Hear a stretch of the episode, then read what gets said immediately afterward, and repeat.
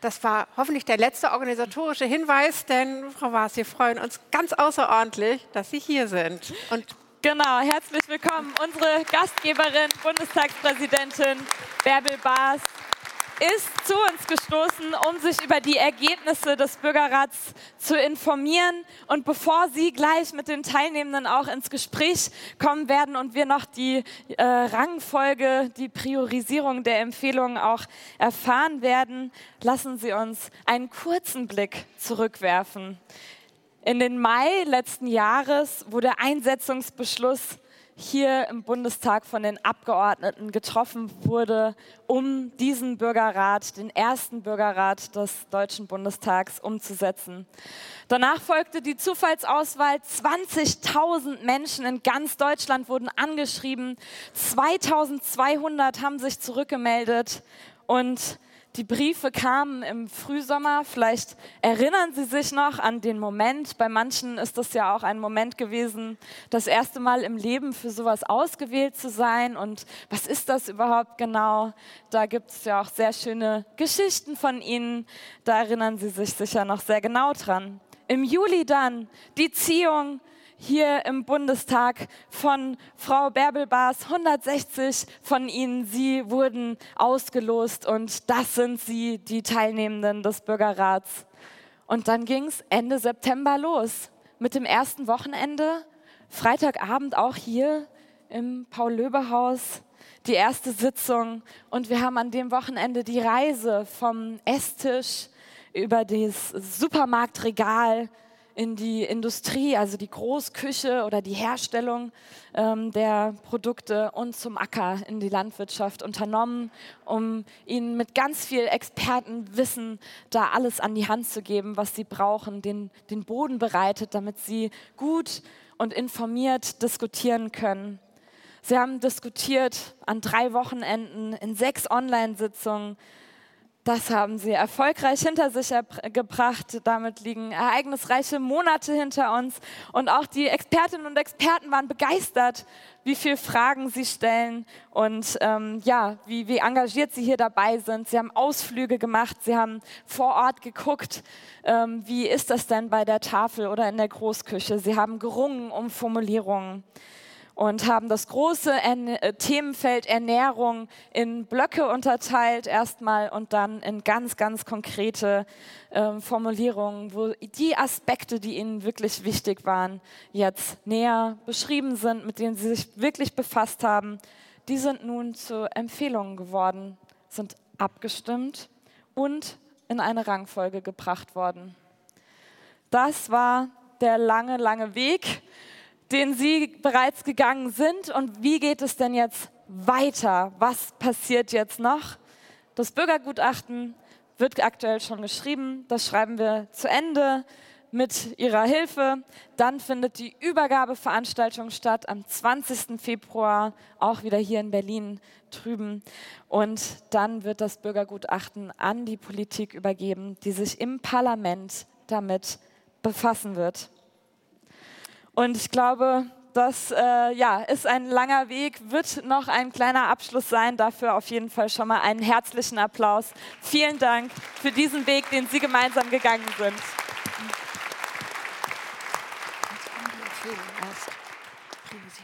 Und jetzt wollen wir aber schauen, in welcher Rangfolge sind denn die Empfehlungen gelandet. Und dazu rufe ich jetzt auf die Bühne die Bürgerinnen und Bürger, die uns die Empfehlungen vorstellen werden. Kommen Sie gerne nach vorne, alle gemeinsam. Josef Heiß, Andreas Petzold, Laura Plume, Simon Hoffmann, Anna Bauer, Karen Bömmelburg, Annette Becker, Martin Fischer und Benjamin Krah. Kommen Sie nach vorne, Sie dürfen die Empfehlungen gleich vorstellen.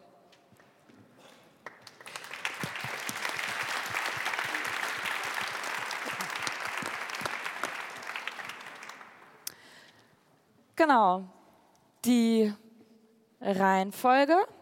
Ich gebe mal das Mikro hier an den Rand. Ich habe keine Informationen über die Reihenfolge. Die wird eingeblendet. Jetzt eingeblendet. Investitionen in die Zukunft. Kostenfreies Mittagessen für alle Kinder. Als Schlüssel für Bildung, Chancen und Gesundheit steht auf Platz 1. Und die Empfehlung trägt uns noch einmal vor. Ja, gerne. Das Mikrofon. Das. Da mal so. Ja, hallo zusammen. Also ich freue mich zuerst mal, dass der Punkt, den meine Gruppe, den ich äh, mit erarbeitet hat, jetzt so weit oben steht. Da, wir fangen von hinten an. Wir fangen. Von hinten? Oh, Okay. Entschuldigung. Dass er dabei ist. Ich freue mich trotzdem, Wir dass er dabei den, ist. wir machen den Der Spannungsbogen Spoiler. los. Also, Der genau. Spoiler. Um- Furchtbar. Dann nehmen wir das Mikro weg. Was ist die letzte Empfehlung? Mehr Personal für Lebensmittelkontrollen wird als erstes eingeblendet. Wer, Okay, Super, danke schön. Also, Sie brauchen nicht an das äh, Pool treten, Sie haben ja ein Mikro selber. danke. Okay, ähm, dann stelle ich einmal die Maßnahmen zu mehr Personal für Lebensmittelkontrollen und bessere Transparenz der Ergebnisse für die Öffentlichkeit vor. Die Maßnahme. Wir empfehlen, die Berufsordnung für Lebensmittelkontrolleurinnen und Lebensmittelkontrolleure zu novellieren. Das beinhaltet, die EU-Regelungen und Standards aufzunehmen und die Aufgabendichte wiederzuspiegeln. Um mehr Personal für die Aufgabe der Lebensmittelkontrolleure zu gewinnen, empfehlen wir, die Zugangsvoraussetzungen zur zweijährigen Fortbildung für Lebensmittelkontrolleurinnen und Lebensmittelkontrolleure zu vereinfachen. Zur Erhöhung der Kontrolldichte sollen zukünftig nicht nur Personen mit Meisterprüfung Zugang erhalten. Die Qualität der Kontrollen darf dabei nicht negativ beeinträchtigt werden.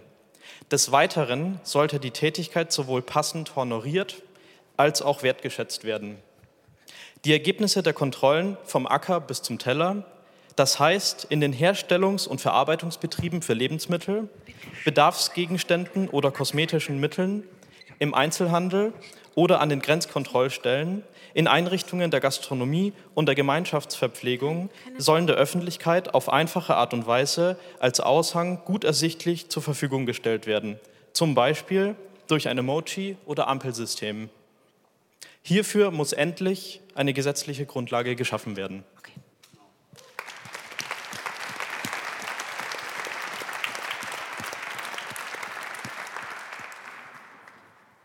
ja, vielen Dank und wir schauen mal, was als nächstes kommt. Da kommt Altersgrenze für Energy Drinks. Genau.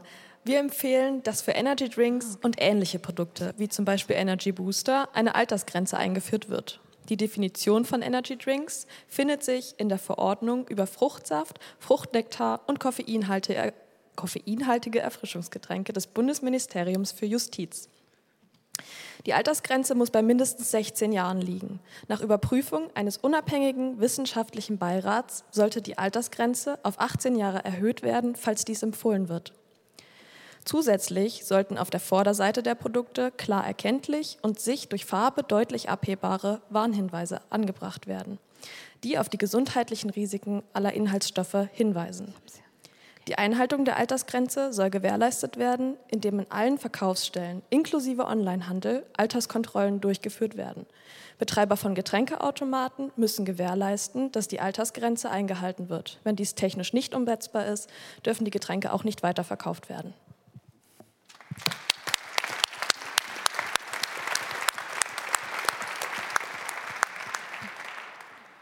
Vielen Dank. Als nächstes kommt Verbrauchsabgabe zur Förderung des Tierwohls. Genau, unsere Maßnahme. Wir empfehlen eine zweckgebundene Verbrauchsabgabe auf tierische Produkte, um den Umbau der artgerechten Nutztierhaltung zu finanzieren. Die Einnahmen aus der Verbrauchsabgabe sollen für eine Tierwohlprämie genutzt werden, die landwirtschaftliche Betriebe kontinuierlich erhalten, wenn sie die Haltungsform verbessern. Dabei soll gelten, je besser die Haltungsform, desto höher soll die Prämie sein. Neben einem einmaligen Zuschuss zum Um- und Neubau von Stellen im Zusammenhang mit der Verbesserung der Haltungsform sollen landwirtschaftliche Betriebe ab Haltungsstufe 2 auch eine laufende Unterstützung erhalten. Die Höhe der Abgabe soll sich an den Empfehlungen der Borchardt-Kommission orientieren. Die Abgabe auf tierische Produkte aus niedrigen Haltungsstufen sollte höher ausfallen als bei tierischen Produkten aus höheren Haltungsstufen. Deshalb sollte der Staat möglichst bald die Tierhaltungskennzeichnung auch auf andere Tierarten als Schweine ausweiten. Kleinbäuerliche Betriebe sollten bei der Umsetzung von Tierwohlstandards besonders gefördert werden. Diese Maßnahme soll die langfristige Planungs- und Rechtssicherheit für landwirtschaftliche Betriebe gewährleisten.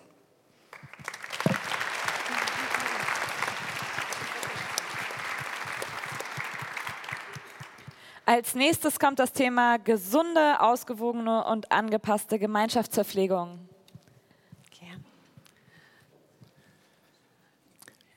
Zu diesem Thema haben wir folgende Empfehlung.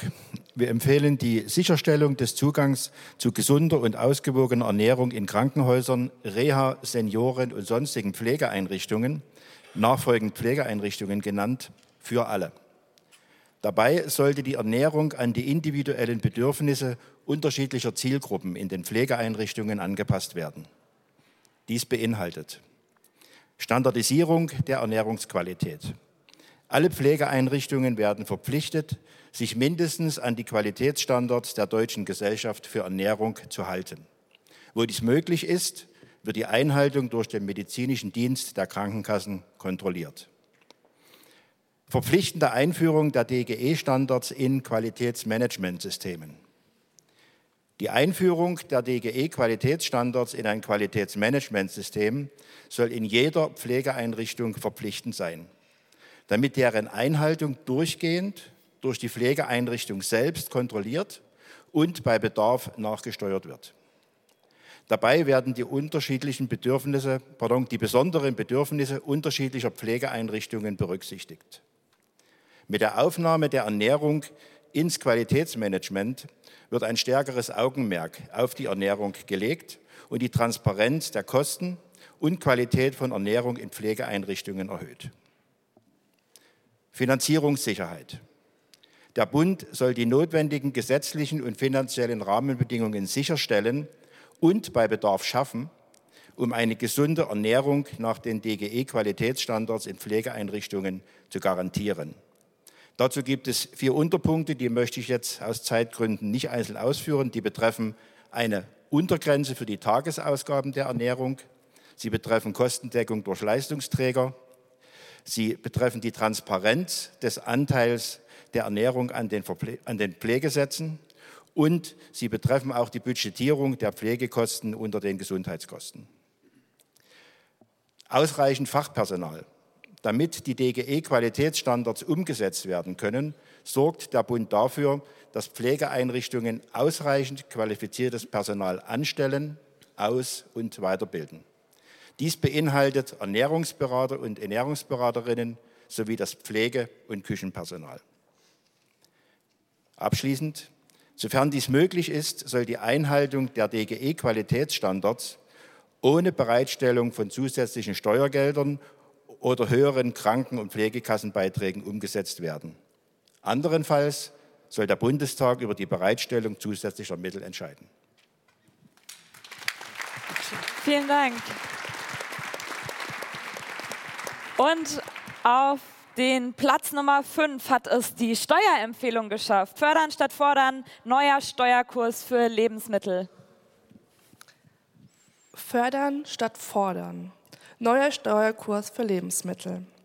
Aufgrund der Weiterentwicklung der Gesellschaft hat sich die aktuelle Definition der Grundnahrungsmittel überholt.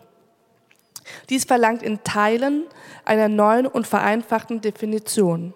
Diese neue Definition sollte Lebensmittel berücksichtigen, die vegan, vegetarisch, klimafreundlich, nach Biostandard erzeugt und gesund sind. Es sollen somit die unterschiedlichen Ernährungsformen gleichgestellt werden. Als konkrete Beispiele für neue Grundnahrungsmittel sind zu nennen pflanzliche Milchersatzprodukte, Fleischersatzprodukte, alle nach Bio-Standard erzeugten Produkten.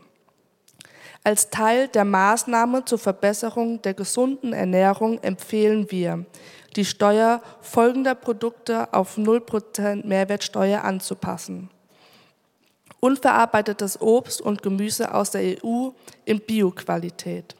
Tiefgefrorenes Obst und Gemüse in Bioqualität. Obst und Gemüse, das der Klasse 2 angehört, nicht der optischen Norm entspricht. Hülsenfrüchte, Nüsse und Vollkorngetreide. Mineral- und Tafelwasser. Wir empfehlen auch eine Neuklassifizierung des Grundnahrungsmittels Zucker. Der Rohstoff Zucker, egal aus welcher Ursprungs- oder Herstellungsform, soll nicht mehr als Grundnahrungsmittel klassifiziert sein und somit die Mehrwertsteuer auf 19 Prozent angepasst werden. Sollte eine Tierwohlabgabe nicht beschlossen werden, empfehlen wir eine Umgestaltung der Besteuerung von Fleisch. Dazu soll Fleisch in Haltungsform 1 und 2 mit 19 Prozent Mehrwertsteuer besteuert werden, in Haltungsform 3 und 4 und Bio- und Fleischersatzprodukte mit 7 Prozent Mehrwertsteuer besteuert werden.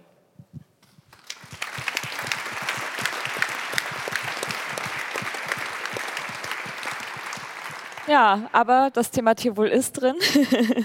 und als nächstes kommt verpflichtende äh, nee, Lebensbedingungen und Herkunft von Tieren transparent darstellen. Das wollte ich sagen. Ja, da sind unsere Maßnahmen ein verpflichtendes, staatlich kontrolliertes, ganzheitliches Tierwohllabel muss den gesamten Lebenszyklus abbilden. Dieser Zyklus umfasst Geburt, Aufzucht, Haltung, Transport, inklusive Transportwege und Transportbedingungen und die Schlachtung. Zu allen Stationen muss das entsprechende Bundesland angegeben sein. Die empfohlenen Maßnahmen müssen Frischfleisch, abgepacktes Fleisch und weiterverarbeitete Fleischerzeugnisse wie beispielsweise Wurstwaren umfassen. Das gilt auch für Fisch und Fischprodukte. Das Label muss sichtbar auf der Vorderseite, leicht verständlich und für alle Tierarten verpflichtend sein. Das Label der eingesetzten tierischen Produkte in der Gastronomie, Kantinen, Kindergärten, Schulen, Krankenhäuser und Pflegeeinrichtungen muss mindestens auf Nachfrage vorzeigbar sein. Bei importierter Ware muss mindestens das Herkunftsland erkennbar sein, wie es in Obst und Gemüse bereits umgesetzt wird. Danke.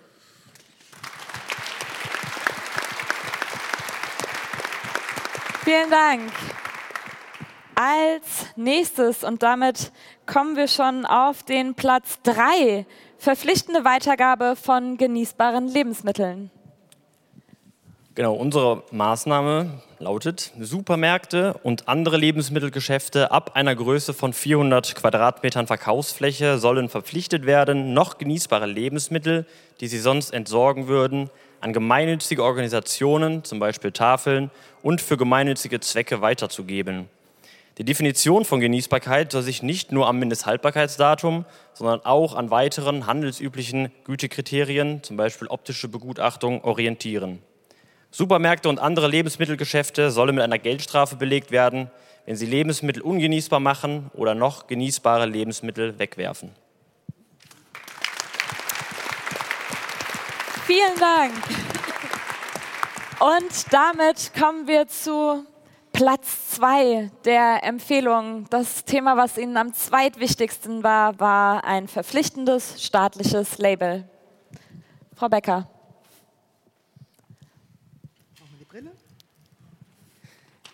Wir brauchen ein staatliches verpflichtendes Label für alle in Deutschland und der Europäischen Union verkauften Produkte. Das Label soll einfach gestaltet sein und von einer Informationskampagne begleitet werden damit es Akzeptanz bei den Verbraucherinnen und Verbrauchern findet. Man soll in drei Sekunden erkennen, ob das Lebensmittel unbedenklich ist. Das Label soll die Bereiche Klima, Tierwohl und Gesundheit einzeln berücksichtigen und soll wissenschaftlich fundiert sein. Der Bereich Klima soll bei der Einführung ausschließlich auf dem Kriterium Treibhausgasemissionen beruhen. In den nächsten drei bis höchstens fünf Jahren soll der Bereich um Umweltaspekte, zum Beispiel Schonung der Ressourcen und Artenvielfalt, ergänzt werden. Der Bereich Tierwohl soll sich an den Aspekten aus, den, aus der Empfehlung zum Tierwohl-Label orientieren. Der Bereich Gesundheit soll sich an dem Grad der Unbedenklichkeit eines Lebensmittels orientieren, zum Beispiel Zucker, Fett, Salz, Zusatzstoffe, Verbreitungsgrad. Dabei soll eine schnelle Erkennbarkeit des zertifizierten Labels gewährleistet sein, durch Größe und Platzierung auf der Produktvorderseite. Alle weiteren nichtstaatlichen Label dürfen nur auf der Rückseite sein. Über einen Hinweis am Label, zum Beispiel QR-Code, sollen weitere Informationen zur Einstufung digital zugänglich gemacht werden. Das Label soll differenzierbar, Abstufen innerhalb der drei Kategorien erkennbar und auf verschiedene Produkte anwendbar sein. Der Bundestag setzt sich für die EU-weite verpflichtende Einführung des Labels ein. In Deutschland soll es bereits freiwillig oder, sobald juristisch umsetzbar, schnellstmöglich verpflichtend eingeführt werden. Wir wünschen uns, dass Deutschland eine Vorreiterrolle mit einem solchen Label einnimmt, mit dem langfristigen Ziel, dass Anreize für andere EU-Staaten gesetzt werden, das Label auch einzuführen, ähnlich wie bei der Haltungskennzeichnung von Eiern.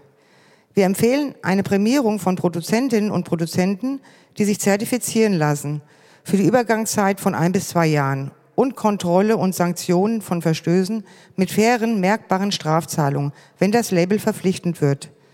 Bei der Kontrolle soll bereits sollen bereits bestehende Kontrollsysteme, Institu Institutionen anderer bestehender Labels einbezogen werden. Importierte Produkte, die das Label nicht tragen sollen, sollen als Importprodukt gekennzeichnet sein, ähnlich wie bei Honig. Wichtig ist, dass die Herkunft des Betrug Produktes gekennzeichnet ist. Vielen Dank. Und das wird Sie jetzt wahrscheinlich sehr überraschen. Auf dem Platz 1, die wichtigste Empfehlung, die dieser Bürgerrat beschlossen hat, ist das kostenfreie Mittagessen. Herr Heiß. Wir empfehlen kostenfreies und gesundes Mittagessen bundesweit an Kitas und Schulen für alle Kinder und Jugendlichen täglich bereitzustellen. Als Mindeststandard soll die Verpflegung an die DGE Qualitätsstandards ausgerichtet sein. Der Einsatz von mindestens 30 Prozent ökologisch produzierten Bio-Lebensmitteln soll dauerhaft finanziell gefördert werden. Wünschenswert wäre, dass die Lebensmittel zusätzlich regional und saisonal, dies besonders klimafreundlich bezogen werden. Die Maßnahme soll mindestens zur Hälfte vom Bund finanziert werden. Die Finanzierung der Maßnahme kann unter anderem aus den Mitteln des Programms Bildung und Teilhabe erfolgen, über das aktuell nur armutsgefährdete Kinder ein kostenfreies Mittagessen erhalten können.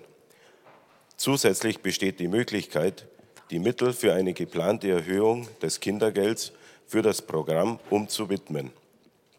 Das heißt, anstatt das Kindergeld zu erhöhen, wird das dadurch eingesparte Budget für die Bereitstellung des kostenfreien Essens verwendet.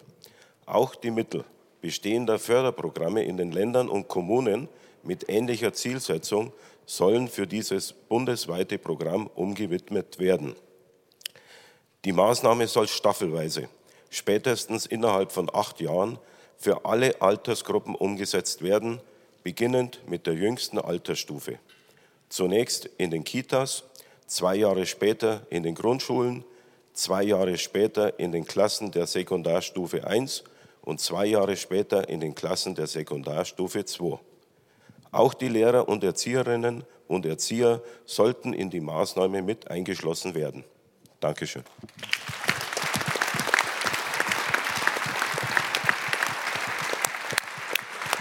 Hier jetzt auch.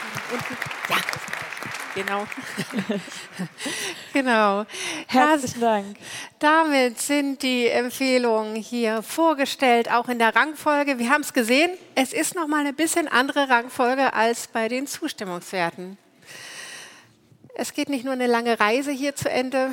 Komm mal mit in die Mitte. Wir haben noch die Übergabeveranstaltung, aber die Arbeit des Bürgerrats ist jetzt hier zu Ende. Und äh, wir verabschieden uns jetzt von Ihnen, weil jetzt gehen die Empfehlungen in die Politik. Frau Baas hat sie gehört, wird gleich auch noch etwas dazu sagen. Und wir nutzen die Gelegenheit und verabschieden uns von Ihnen. Sie haben uns die Arbeit wirklich sehr leicht gemacht. Es war die reine Freude, mit Ihnen zu arbeiten.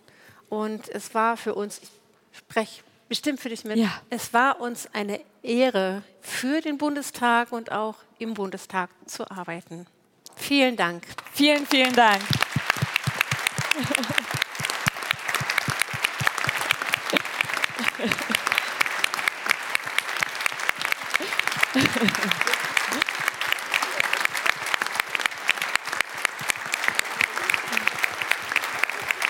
Ja, herzlichen Dank. Und herzlichen Dank. Damit übergeben wir das Wort und das Mikrofon an Sie, Bärbel Bars. Herzlichen Dank. Und wir verlassen die Bühne. So schnell geht das. Ich bin wirklich beeindruckt. Und ich will, ich werde gleich, deshalb steht das Pult hier, gleich noch eine kleine Abschlussrede halten. Aber Sie kennen das schon aus der ersten Veranstaltung, als wir uns das erste Mal kennengelernt haben. Ich gehe jetzt mit dem Mikro noch mal kurz rum, denn ich habe ein paar Fragen zu Ihren Ergebnissen und zur Arbeit des Bürgerrates. Und ähm, wie gesagt, herzlichen Dank, dass Sie ja so intensiv, wie ich das gerade gesehen habe, gearbeitet haben. Und vor allen Dingen, was mich sehr beeindruckt, Sie haben direkt Finanzierungsvorschläge gemacht. Das ist selten. Das findet nicht mal hier im Deutschen Bundestag so oft statt. Da wird auch viel gefordert von allen Fraktionen und manchmal wird dabei vergessen, wie soll es denn eigentlich finanziert werden. Und das ist wirklich klasse, dass Sie das mitgedacht haben. Und deshalb, ich komme jetzt einfach mal kurz da und nicht erschrecken. Ich suche mir jetzt einfach, ich hoffe, Sie, Sie kriegen das hin. Das liegt da oben, ist ein bisschen, macht mich ein bisschen blind. Ich, Sie haben ja die, die Themen vorgestellt. Wo ist denn, da ist der Herr, der, Nummer eins. Also das interessiert mich jetzt wirklich. Sie, glaube ich, wissen alle, dass es eigentlich eine Länderangelegenheit ist, dass wir das gar nicht im Bundestag beeinflussen können. Mich interessiert aber trotzdem, obwohl Sie es wussten, haben Sie das am Platz eins gerenkt. Warum? Warum war Ihnen allen dieses Thema so wichtig? Vielleicht darf ich Sie einfach, weil Sie es vorgetragen haben, mal fragen, wollen Sie das Mikro mal einmal nehmen? Einfach mal fragen, warum haben Sie festgestellt, war das dem ganzen Bürgerrat so wichtig? Es war schon bei der ersten Präsenztagung am ersten Wochenende. Äh, aus den ganzen Themen ist es wieder auf, immer wieder auf den Tisch kommen, immer, immer wieder hochkommen. Und dann äh, haben wir sofort dann die Nachricht bekommen, es ist Ländersache. Und dann wiederum war es so, wir haben gesagt, nee, äh, es kann zwar Ländersache sein, aber wir müssen es unbedingt auf den Tisch bringen, denn wie die Überschrift auch sagt, Kinder sind unsere Zukunft. Das ist eine Investition. Und deswegen auch in, ja, in der Begründung, äh, dass sich alle zusammentun, gemeinsam das lösen, weil wir Bürger, denken ich mal, wir wollen das gerne haben. Das ist die Investition in die Zukunft unserer Kinder. Und äh, ja, diese Finanzierung, äh, da will ich nur dazu sagen, wir sind alle ganz normale Bürger. Und wenn wir was anschaffen wollen, dann müssen wir uns erstmal überlegen, wie können wir es finanzieren ich gebe das mal mit nach oben oder nehmen Sie es mit. Sollen alle mal so denken, dann geht es vielleicht leichter. Ja, das, das stimmt. Herzlichen Dank.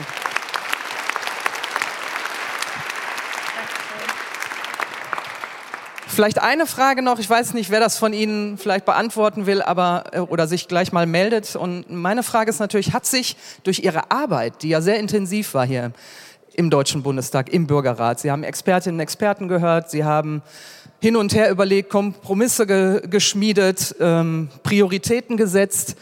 Ähm, hat sich Ihre Sicht auf die Politik, wie Sie sie vielleicht vor dem Bürgerrat beurteilt haben, verändert? Gibt es jemanden, der irgendwie mir dazu was sagen will? Ist, ist es gleich geblieben oder sagen Sie, es hat sich verändert? Oder ist es schlimmer geworden oder besser? Das würde mich wirklich mal interessieren. Ich komme mal zu Ihnen.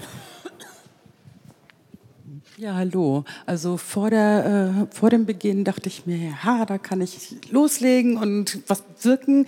Aber ähm, mit der Zeit merkt man dann, naja, ist halt eine Demokratie, jeder hat was zu sagen und es ist gar nicht so einfach, andere zu überzeugen.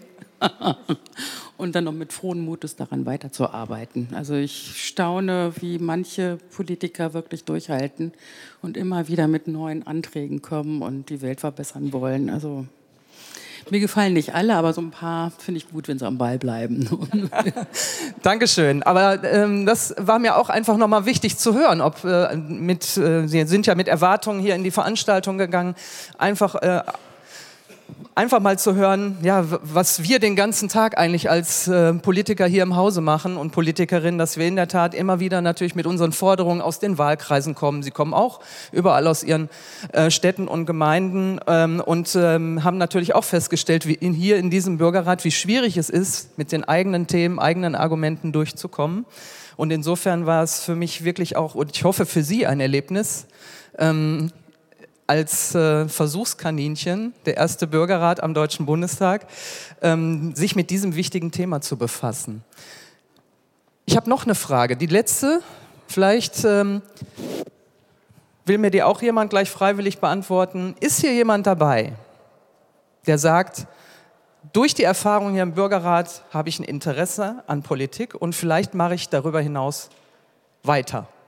In meiner Stadt, in meiner Kommune, wo auch immer. Wollen Sie ein Mikro? Genau.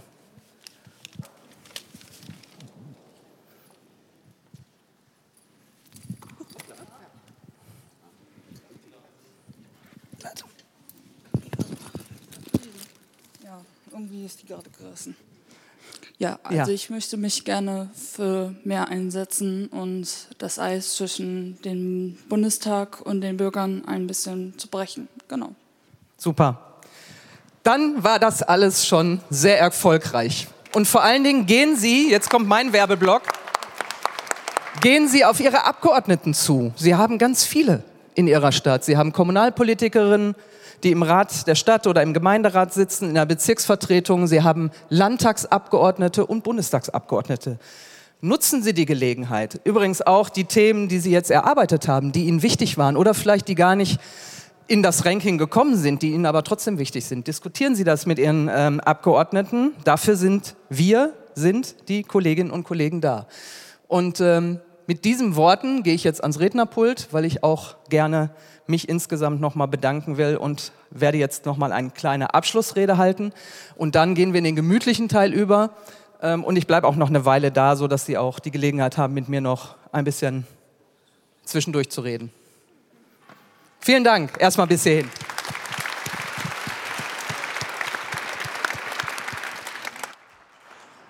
Und jetzt machen wir es noch mal einmal, wenn das Mikro geht. Ja, geht.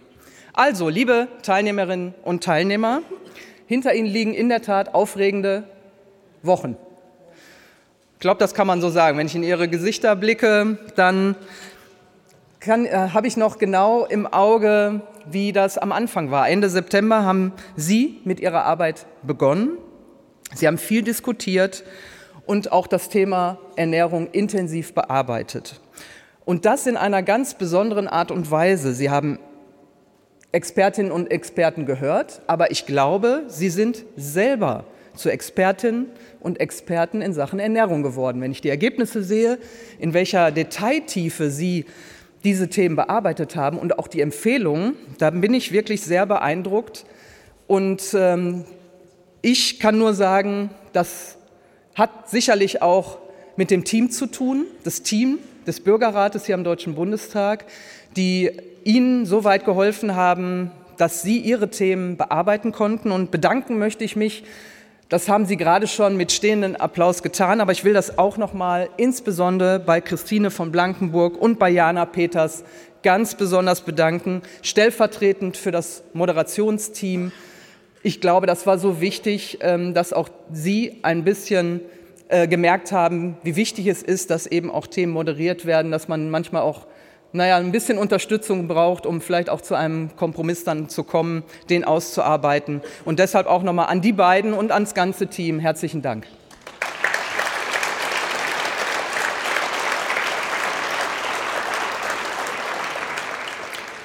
Und Sie haben in der Tat, ich habe mir, ich habe die Arbeit ja ein bisschen verfolgt, auch tatsächlich dem Bürgerrat 18 Stunden Zoom-Meetings drei Wochenenden hier in Berlin. Sie haben Ihre Zeit, Ihre freie Zeit dafür gewidmet, uns zu helfen. Sie haben sich die Zeit genommen, miteinander ausführlich zu diskutieren. Und es waren sicherlich für viele von Ihnen auch überraschende Informationen, die Sie bekommen haben. Sie haben das gerade angesprochen, ja, da, ein wichtiges Thema, da ist aber eigentlich das Land zuständig, das Bundesland. Trotzdem haben sie sich davon nicht abschrecken lassen, sondern haben an dem Thema hart weitergearbeitet. Und wer hätte gedacht, dass es jeden Tag, was das Thema Ernährung angeht, 200 Entscheidungen gibt. Auch das habe ich gelesen, dass man pro Tag 200 Entscheidungen zum Thema Ernährung und Essen am Tag trifft. War mir nicht bewusst. Ich werde jetzt mal darauf achten, ob ich tatsächlich im Laufe des Tages 200 Mal darüber nachdenke, ob ich was esse, trinke äh, und in welcher Form. Sie alle haben verschiedene Erfahrungen, glaube ich, bei Ihrer Arbeit im Bürgerrat gemacht. zum Beispiel eben diese intensiven Diskussionen, auch mit den Mitgliedern der Fraktionen. Und in dem Zusammenhang möchte ich auch den Bundestagsabgeordneten, den äh, Mitgliedern aller Fraktionen danken. Sie haben sich eben auch mit ihnen auseinandergesetzt, Sie mit den Kolleginnen und Kollegen, die hier im Haus für dieses Thema Bürgerrat zuständig sind. Sie haben intensiv debattiert und ich möchte mich auch bei den Fraktionen, ähm, der, der ein oder andere sind ja auch hier heute anwesend, ganz, ganz herzlich bedanken für diese intensive Betreuung auch und Diskussionsfreudigkeit. Herzlichen Dank dafür.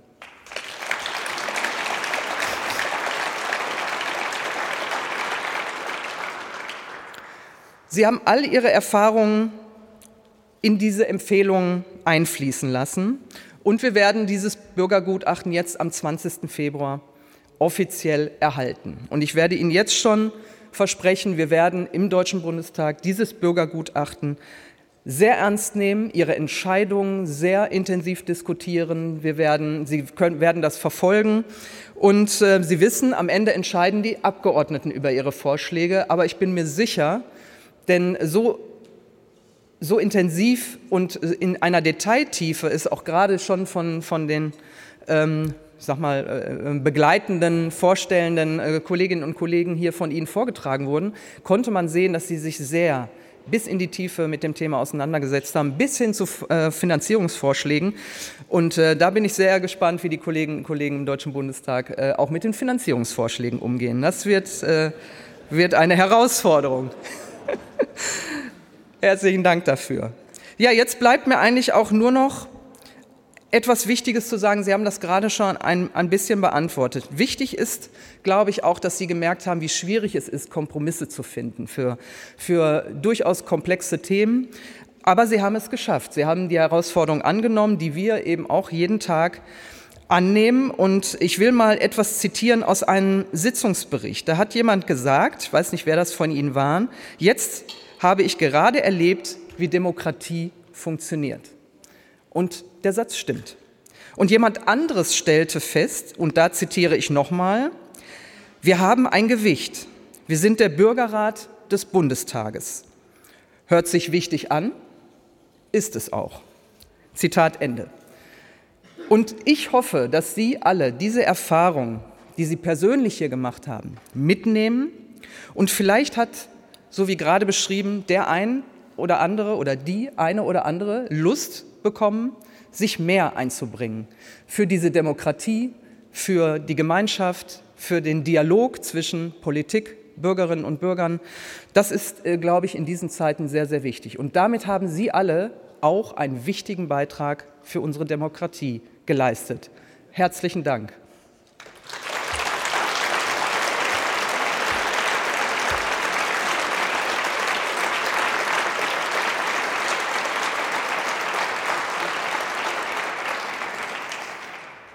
Und damit muss ich offiziell diesen Bürgerrat beschließen.